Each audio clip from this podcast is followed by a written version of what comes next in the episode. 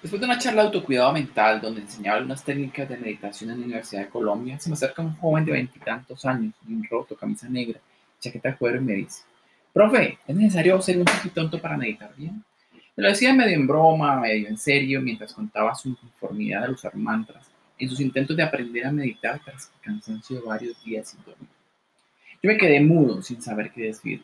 Al margen de la poca tolerancia que denotó en su comentario, pude darme cuenta del tremendo esfuerzo que este chico estaba haciendo por mejorar su situación.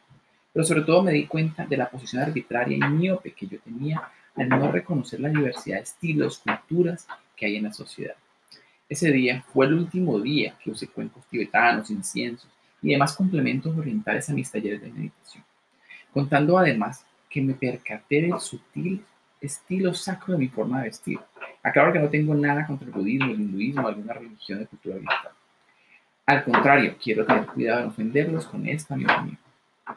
Ese día entendí lo ingenuo que es llevar, es querer llevar a cabo la meditación en nuevos contextos, conservando conceptos y símbolos de otra cultura, a pesar de usar fundamentos científicos. Prácticamente estaba compartiendo elementos de una tradición como sutiles condicionantes para practicar una técnica contemplativa.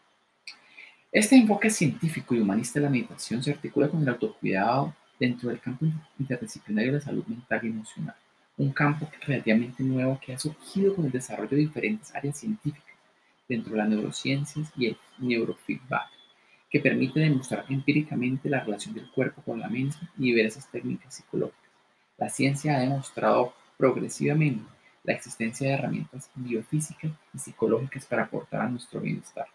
Se han desarrollado diferentes líneas de, y estudios que señalan un camino científico de gran valor en el campo académico y social que son bastante vastos y suficientes para promover su difusión.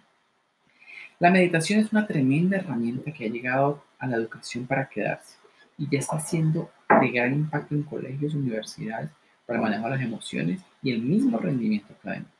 Si bien la meditación puede relacionarse con diferentes expresiones orientales, no necesariamente tienen que ir de la mano. Hay muchos tipos de meditación y no solo uno. La pregunta clave es, qué población se quiere enseñar a meditar? ¿Qué resistencias pueden existir? ¿Se puede adaptar el método para llegar a personas desplazando la tradición? No es un tema de tolerancia del cual la mayoría de la gente debe aprender a tolerar el budismo, el hinduismo y otras religiones o culturas orientales, sino un asunto de inclusión y de respeto en donde la educación debe ser más neutral y laica posible para acercarse más y mejor a las personas, reconociendo su diversidad y respetando sus diferencias para facilitar nuestra salud mental, eh, que mejore nuestra salud mental que tanta falta hace en nuestra sociedad.